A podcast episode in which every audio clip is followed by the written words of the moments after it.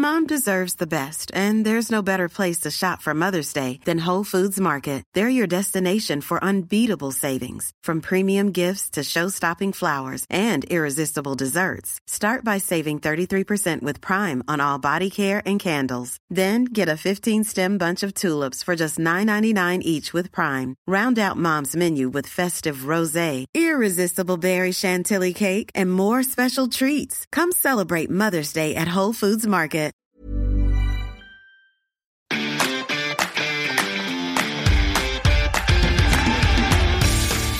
Geispod, der FC-Podcast des Geisblog Köln.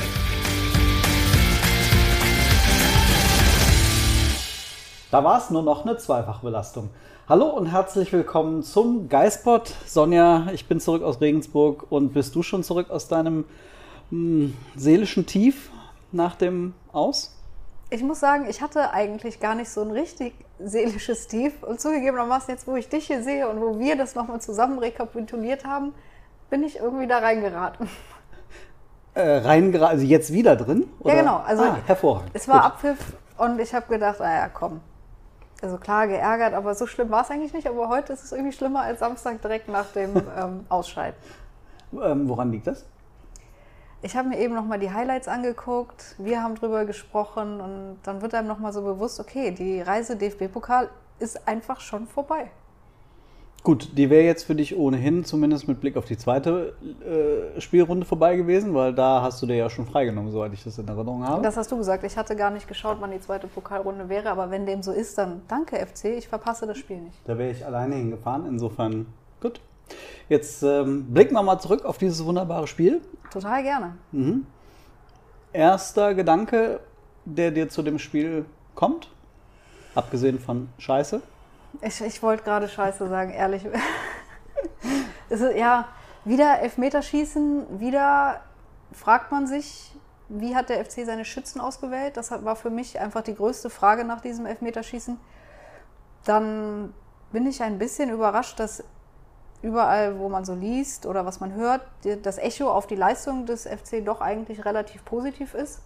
Ich glaube, bei mir bleibt im Hinterkopf einfach diese ersten 20 Minuten, diese erste Viertelstunde, die nicht gut war, meiner Meinung nach. Und ja, klar hätten die das Spiel nach 90 Minuten oder 120 Minuten gewinnen können, aber trotzdem sage ich, war das jetzt nicht ein unglaublich guter Auftritt, der unglücklich im Elfmeterschießen verloren wurde. Okay, ich hätte jetzt gesagt, es war ein Auftritt, bei, auf dem man aufbauen kann. Ja, das ist ja schön, dass du auf diesem Auftritt aufbauen kannst, aber es war ein K.O.-Spiel. Also da geht es nicht darum, ob du auf dem Auftritt aufbauen kannst, sondern ob du weiterkommst oder nicht. Und das hat mich auch schon letzte Saison an dem HSV-Spiel so aufgeregt. Okay, das kann ich, das kann ich gelten lassen, den Einwurf. Durchaus K.O.-Spiele ist scheißegal, ob man darauf aufbauen kann oder nicht. Es geht darum, weiterzukommen. Okay, Ja. kapiert. Ähm, ich finde aber trotzdem, es gibt einen Unterschied zwischen HSV und Regensburg, zwischen dem Ausscheiden. Also ja. HSV war für mich von vornherein schon das Risiko genommen, auszuscheiden mit der Aufstellung. Ähm, und da haben dann aber wiederum die bestmöglichen Schützen ähm, geschossen. Und jetzt war es umgekehrt. Ich würde sagen, bestmögliche Startelf, wenn man Ja. davon absieht, dass Hector einfach nicht 90 Minuten spielen kann.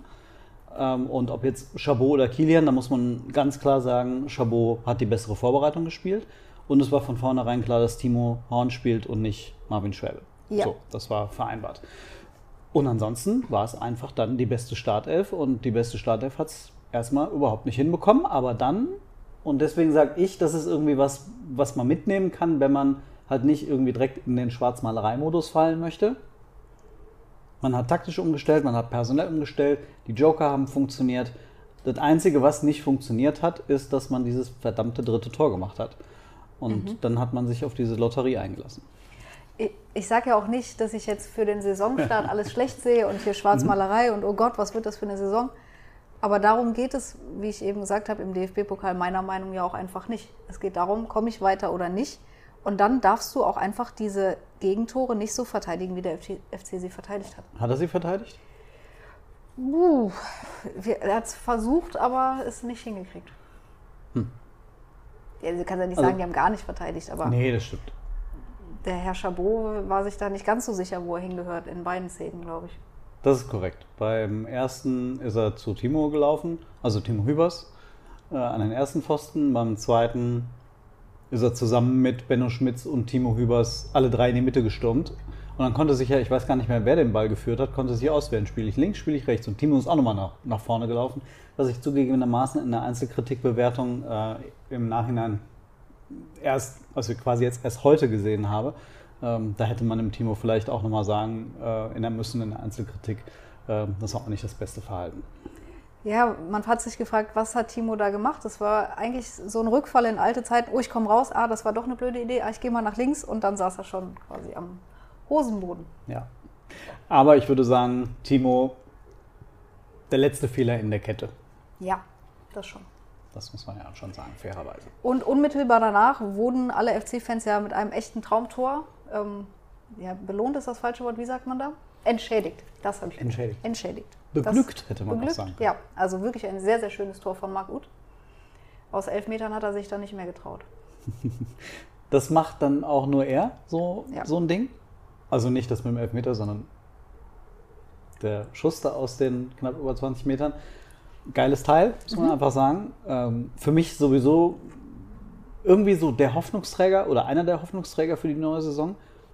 Irgendwann in der Verlängerung, in der ersten Halbzeit der Verlängerung, habe ich kurz mal zum Kollegen neben mir gesagt, wie fit ist der denn eigentlich? Der läuft ja immer noch. In der zweiten Halbzeit der Verlängerung ist er dann nicht mehr gelaufen, weil dann ging gar nichts mehr mit den Adduktoren. Aber der wirkt super fit, der ist super motiviert.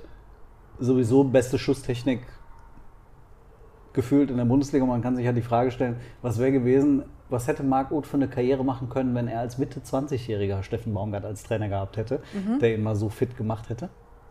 Na gut. Aber er hat auch ein bisschen gebraucht, um so fit zu werden. Ja, ein Jahr. Ein Jahr.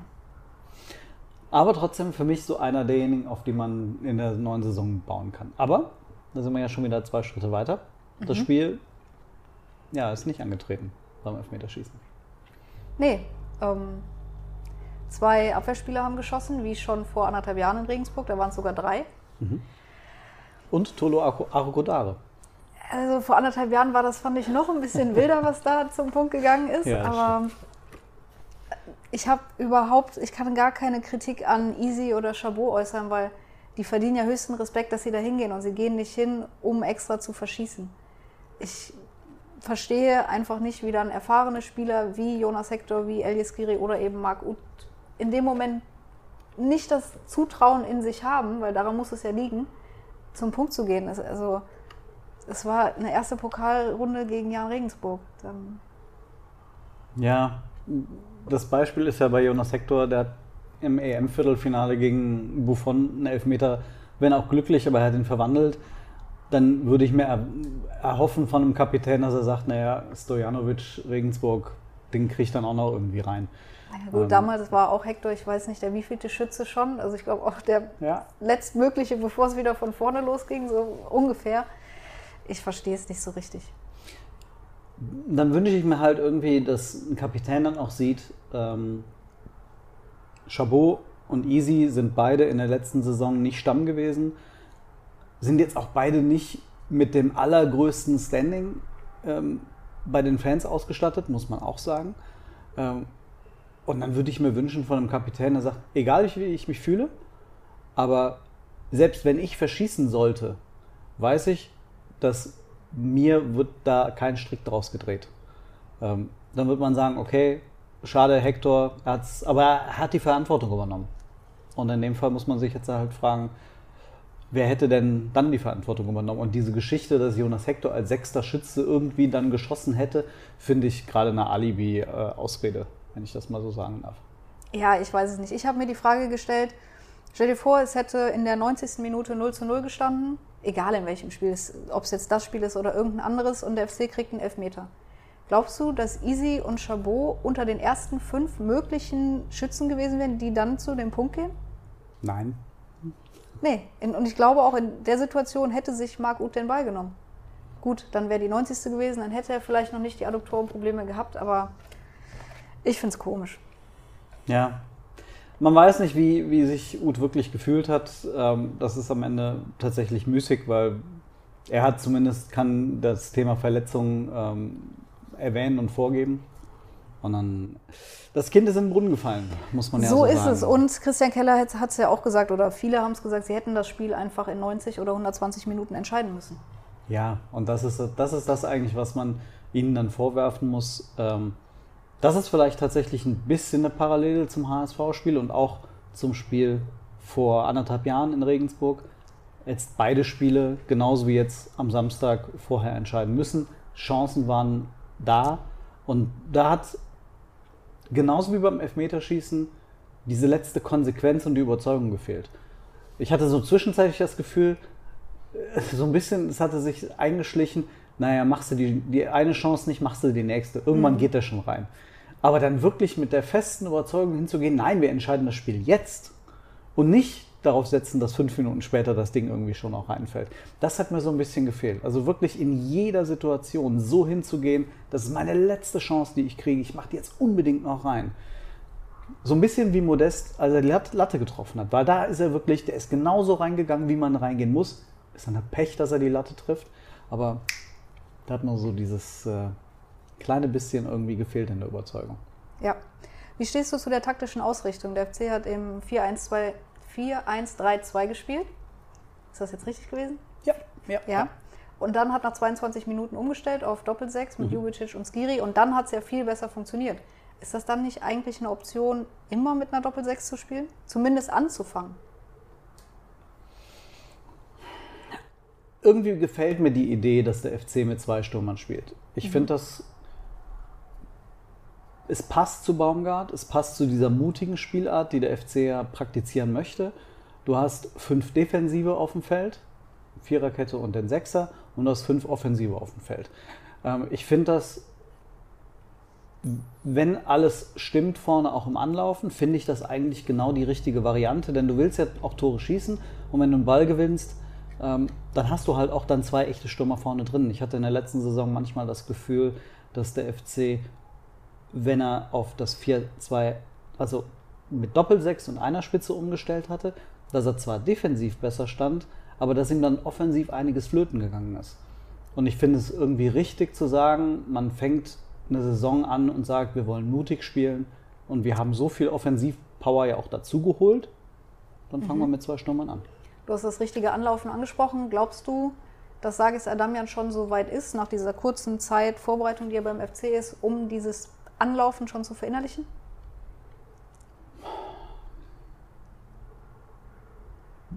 Bin ich ehrlich gesagt nicht in der Lage zu beurteilen. Also in, Okay.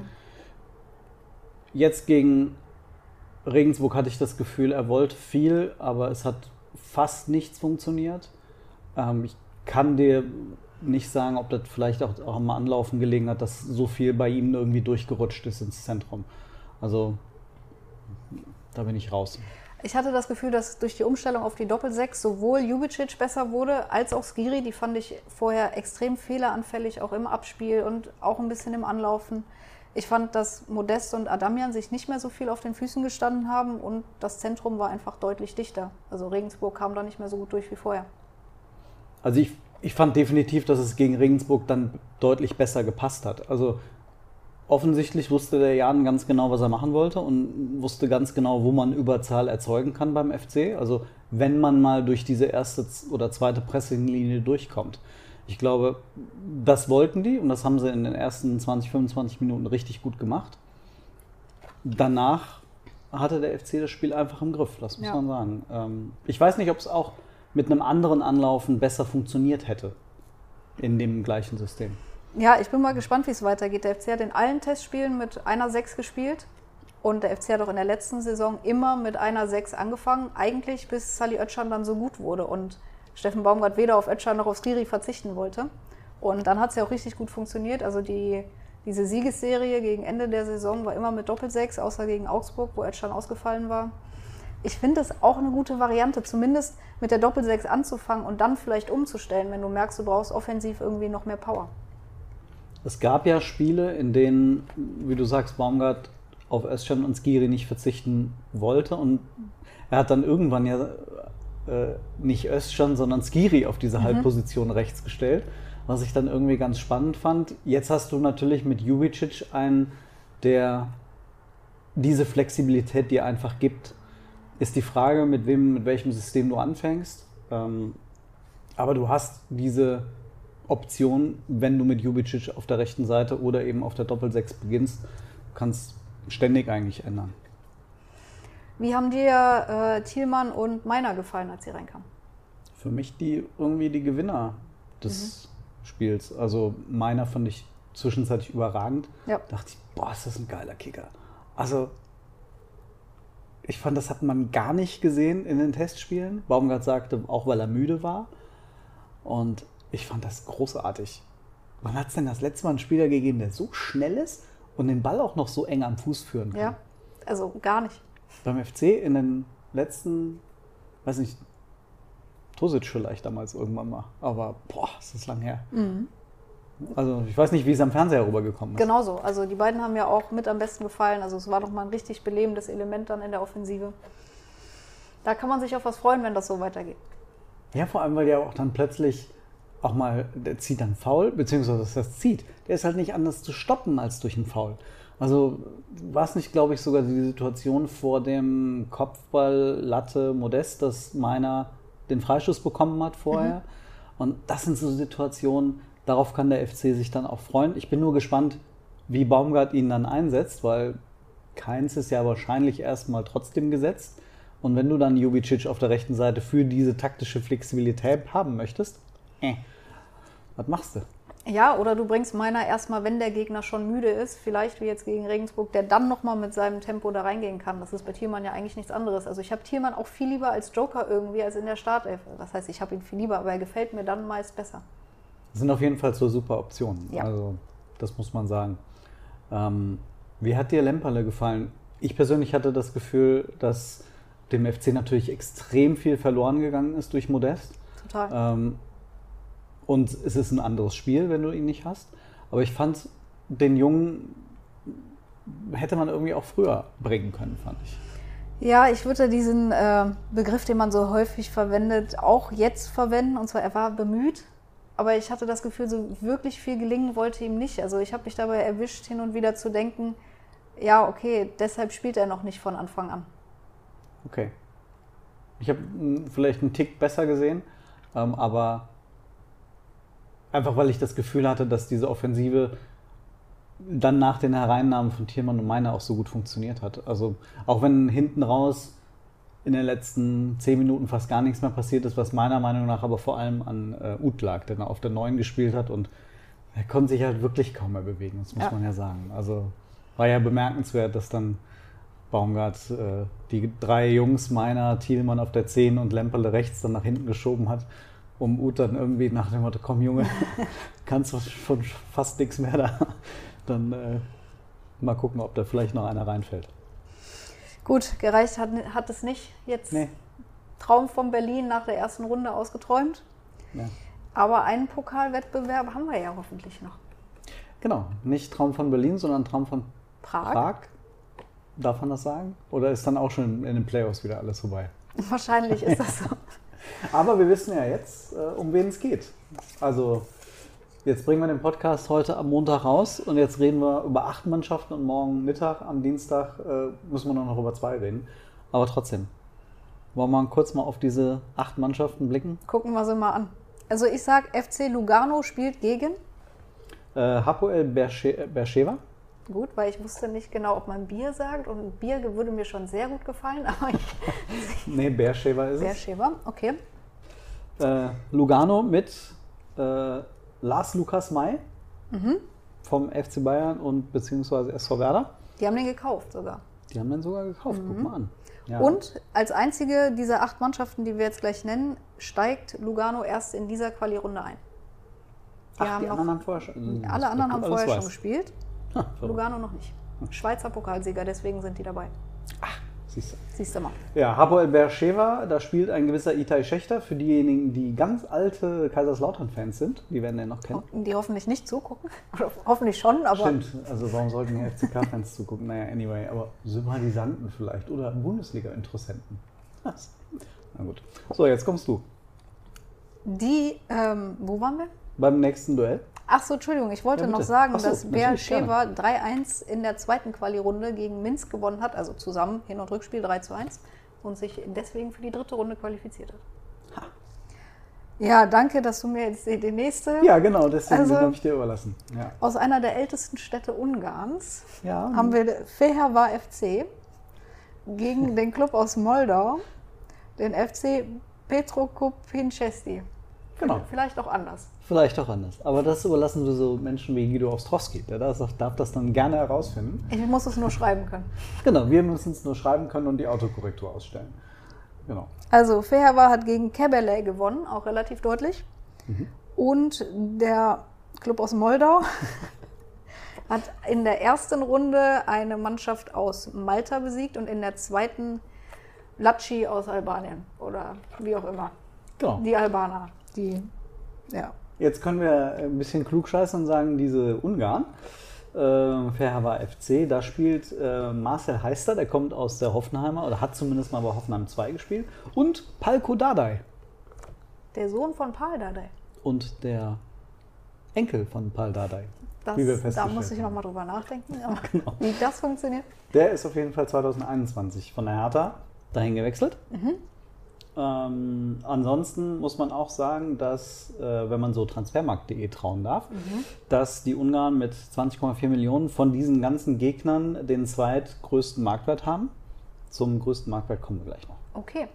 Okay. Was kannst du uns vom Club aus Moldau sagen? Äh, dass der Kapitän Wladimir äh, Ambros heißt und 750.000 Euro wert ist. Teuerster Spieler? Teuerster Spiel. 4,7 Millionen Marktwert. Gesamt. Ui. Ui. Ja, aber ich sag nichts zum jeweiligen äh, Leistungsniveau, Nee. denn ähm, mir wurde hier Regensburg um die Ohren gehauen, dass ich das als hammerlos äh, äh, betitelt habe. Ich äh, schluck meinen Stolz runter und sage, ich nenne einfach hier nur Fakten. So. Was denn? Alles gut. Alles gut. Kommen wir zur drittmöglichen, äh, Begegnung. also zur dritten Begegnung der möglichen FC-Gegner. Korrekt. FC Spartak Trnava aus der Slowakei hat sich 6 zu 2 gegen eine walisische Mannschaft durchgesetzt mit Hin- und Rückspiel.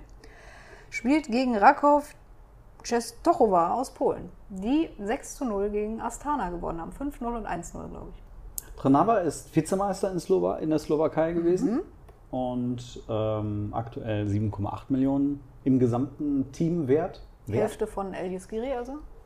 Ja, genau. Und Rakow, polnischer Pokalsieger, 32,2 Millionen. Mit dem teuersten Spieler Ivi Lopez, ein Spanier, offensives Mittelfeld, 4 Millionen Euro. So. Die haben auch ihre ersten beiden Saisonspiele gewonnen. Unnützes Wissen. Aber das ist auf jeden Fall die Mannschaft mit dem höchsten Marktwert aller potenziellen 8 FC-Gegner. Dürfte so oberes äh, Mittelfeld oder ja, zu den Top-Marktwerten der zweiten Liga bei uns in Deutschland zählen, oder? So 32 Millionen. Das müsste hinkommen. Ich glaube, Regensburg hatte 20, wenn ich das eben richtig nachgeschaut habe. Oder hat 20. Da waren es 18, glaube ich. Ich glaube, das war bei 18. Logano irgendwie, aber ja. Ja. Irgendwie so im, im oberen ähm, Zehnerregal. So. Und dann kommen wir zum letzten Duell. Levski Sofia, Bulgarien. 10,8 Millionen Marktwert mit Georgi. Äh, jetzt kann ich meine eigene Schrift nicht mehr lesen. Vielleicht Milanov? Verdammt. Rechts außen 1,3 Millionen Euro wert. Ich hätte irgendwie gedacht, dass äh, Levski Sofia ein bisschen weiter höher einzusortieren ist, aber das ist halt nur die zweite Mannschaft. Ja, wahrscheinlich verwechselt man das mit ZSKA. Ja. Und dann geht es gegen, und das ist eigentlich meine persönliche, meine persönliche Hoffnung, ist äh, Hamrum äh, Spartans, Spartans, Spartans, wie auch immer. Ähm, und zwar aus Malta. Und da hätte ich total Bock Du drauf. willst auch nur nach Malta. Du willst Eine eine, Woche. Woche. Sandstrand auf Malta. Das ist korrekt. Die haben einen Marktwert, Gesamtmarktwert von 3,37 Millionen Euro. Und, und das hat mich aber ein bisschen überrascht, dass der Marktwert so niedrig ist, denn äh, da spielt äh, Vinicius. Nicht, Von Real Madrid. nicht Junior. Ja.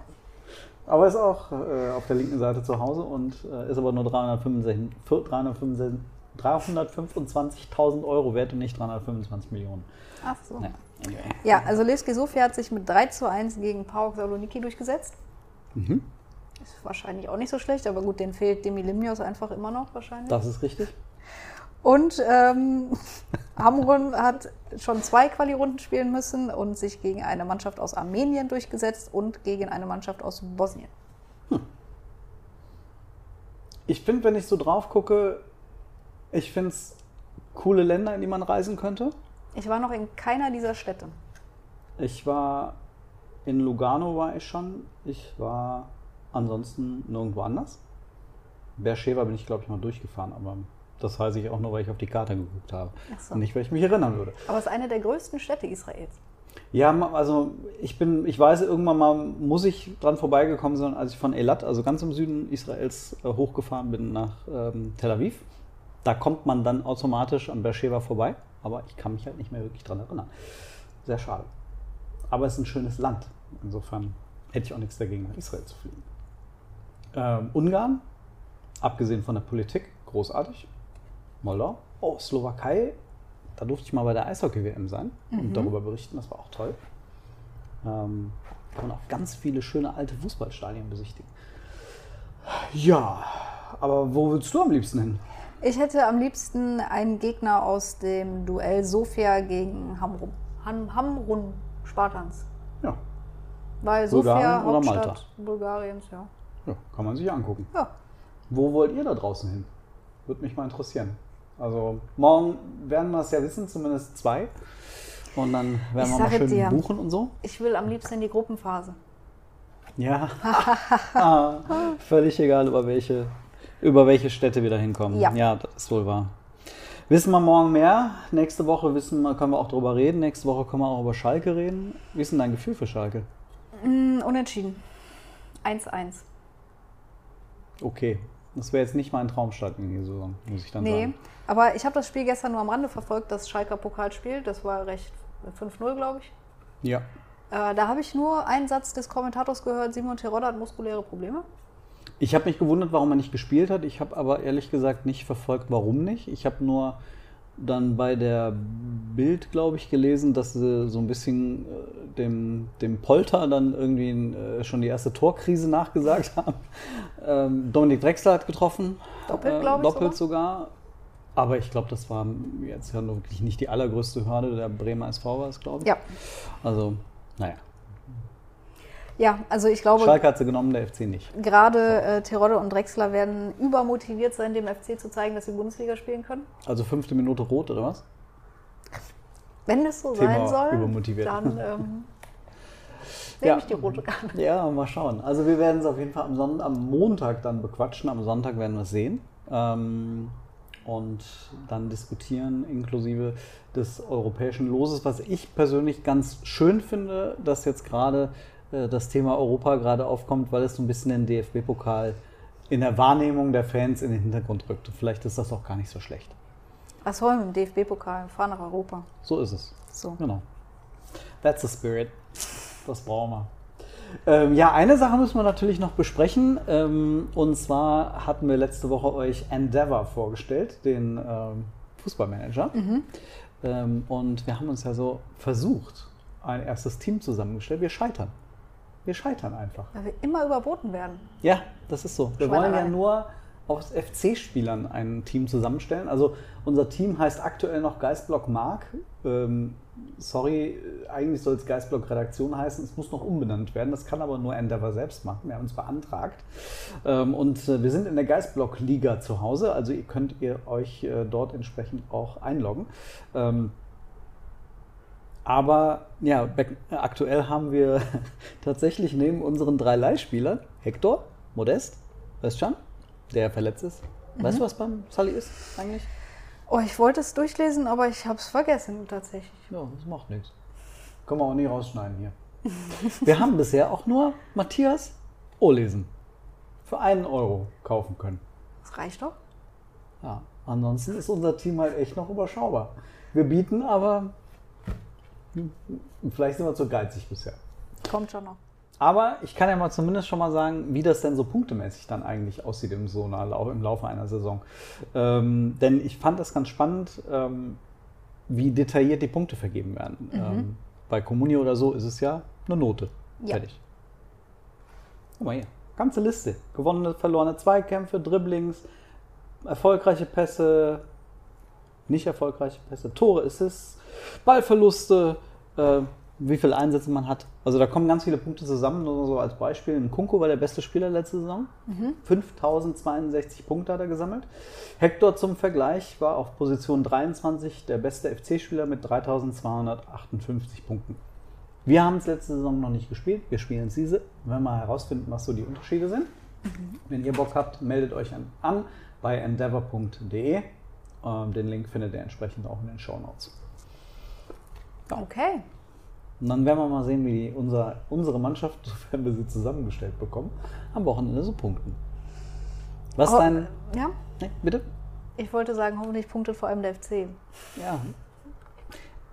Wer, mal unabhängig jetzt äh, von der exakten Benotung, aber welcher Spieler beim FC wird die meisten Punkte holen in der Saison? Was glaubst du? Oder vielleicht auch der, wer wird der beste FC-Spieler sein? Ich finde das sehr spannend, weil Pass letzte Drittel, es gibt ja Spieler, die stehen einfach die ganze Zeit im letzten Drittel, die spielen vielleicht nicht so viele Pässe da rein. Also das, ich finde deswegen die Bewertung relativ spannend. Da kann Benno Schmitz, glaube ich, ganz gut punkten. Der spielt ja ständig die Pässe in Stimmt. ins letzte Drittel. Dann, ich tippe auf Margut. Mag gut. Okay. Würde ich dann in dem Fall, obwohl ich glaube, dass er ja so einer der wichtigsten Spieler wird, dann würde ich dagegen halten und sagen, meisten Punkte beim FC holt Jonas Hector wieder. Schon wieder? Okay. Ja, ja, okay, ist jetzt vielleicht nicht die beste Vorhersage. Anyway, anyway egal. So, sind wir durch für heute? Wir sind durch für heute. Du sagst Tschüss. Tschüss. Ich sag auch Tschüss. Tschüss.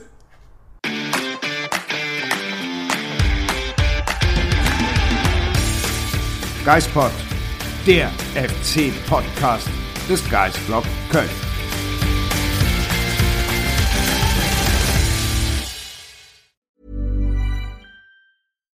Deserves the best, and there's no better place to shop for Mother's Day than Whole Foods Market. They're your destination for unbeatable savings, from premium gifts to show-stopping flowers and irresistible desserts. Start by saving 33% with Prime on all body care and candles. Then get a 15-stem bunch of tulips for just $9.99 each with Prime. Round out Mom's menu with festive rosé, irresistible berry chantilly cake, and more special treats. Come celebrate Mother's Day at Whole Foods Market.